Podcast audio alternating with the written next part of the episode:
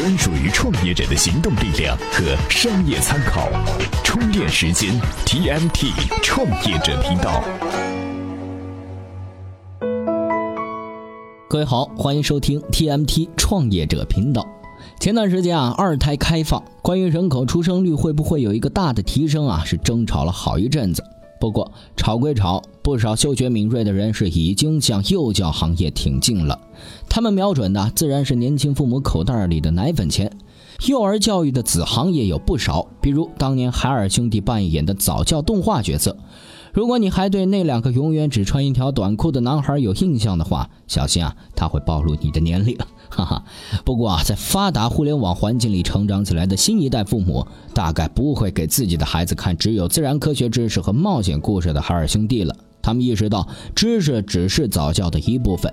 如果说能够让孩子受到情商、道德、行为规范、音乐韵律、手工绘画的熏陶，他们愿意付出更多的金钱。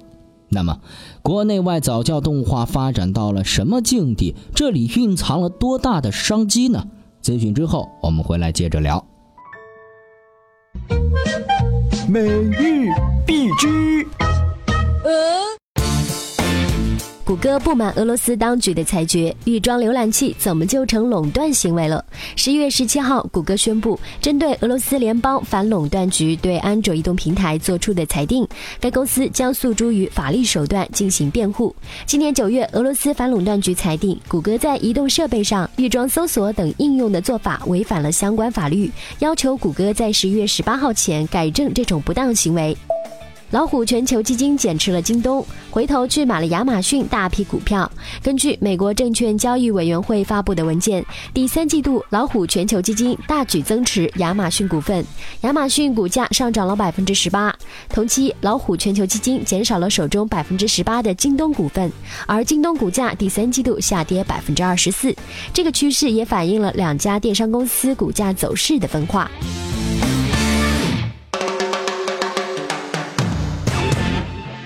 欢迎回来。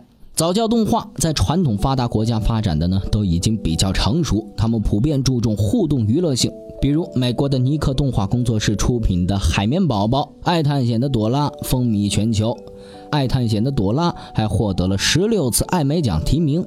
它采用双语教学的方式，启发培养孩子的语言天性。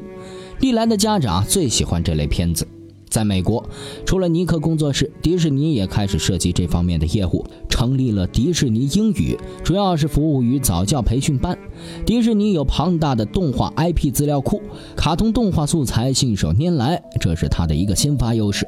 无论是尼克工作室还是迪士尼，早期动画对他们来说不单单是一门有钱赚的生意，他们要在小朋友的稚嫩的头脑里悄悄地埋下品牌的种子。一项对两千零三十五名儿童和成人的研究就发现，儿童对品牌的认识要比人们想象的要早得多。百分之五十三的成年人和百分之五十六的青少年正在使用他们小时候记住的品牌。因此啊，对于受众年龄跨度大的公司来说，早教这样的业务绝对是一笔超值的投资。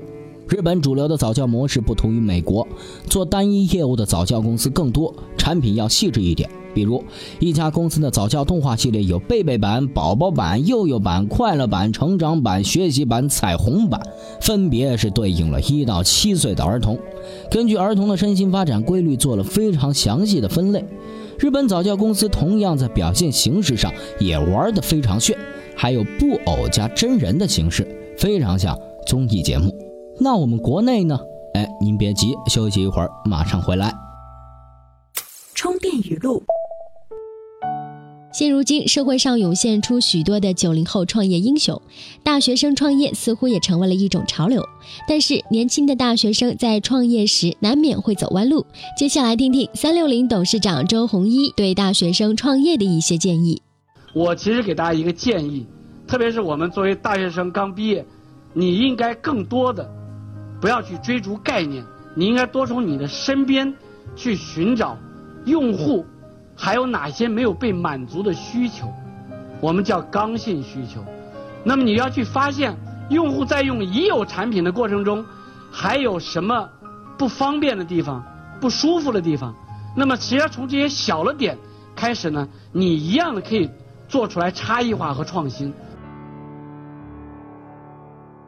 欢迎回来。其实啊，国内呢这两年起来的早教品牌已经是不少了。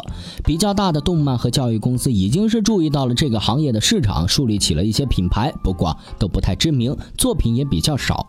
可以说，动漫产业目前正在虎视眈眈地盯着早教动画。不过，能不能和国外成熟的早教产品相竞争，占得一席之地呢？有业内人士总结了以下三点。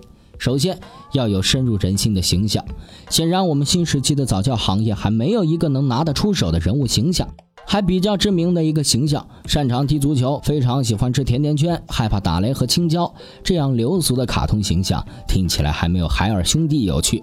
其次是专业的技能储备一定要强。早教和动画都属于壁垒较高的行业，其实，在任何一个领域里做好都不容易。美国的尼克工作室和迪士尼背后都有强大的传媒网络，日本早教行业有自身全面的体系支持，这些资源在用户调研、测试用户的喜好方面都有非常大的帮助。最后，注重线下活动的结合呀，也是一个重要的方面。即使孩子会获得一点东西，也没有家长愿意他们一天到晚盯着屏幕。这样的线下活动，并不仅仅是孩子之间做几个游戏，家长之间的社交也有天然的话题。有个笑话说，婚前聊爱情，婚后聊孩子，把孩子家长连接起来做他们的社交，也是一块非常大的市场。美国呢，是已经出现了以免费的动画内容吸引用户的商业模式。好了，今天的干货分享就是这样。接下来来看看关键词。今日关键词：充电时间。今日关键词：沙县小吃。传说中国小吃界有好几大门派，比如桂林米粉、重庆鸡公煲、兰州牛肉拉面、过桥米线，还有沙县小吃。细细比较一下哈，沙县是最没有底子的，但扩张的速度却是无与伦比的快呀，简直是成了小吃界的爆品。全中国有四千家肯德基，却有两万家正规的沙县小吃，那它大致的崛起和管理对策是怎样的呢？今天您在充电时间微信公众号回复“沙县小吃”四个字，就可以找到一篇详细的分析文章了。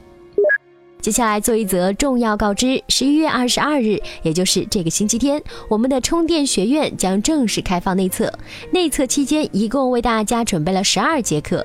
因为系统调试的需要，这个星期五的中午十二点到星期天的零点，微信关键词通道将暂时关闭三十六小时。零点过后，大家就可以正常获取关键词链接的文章了。给大家带来不便，非常抱歉。好了，今天的 TMT 创业者就是这样，感谢您的收听，我们下期再见。随时随地，随心所欲，你的随身商学院。这里是充电时间。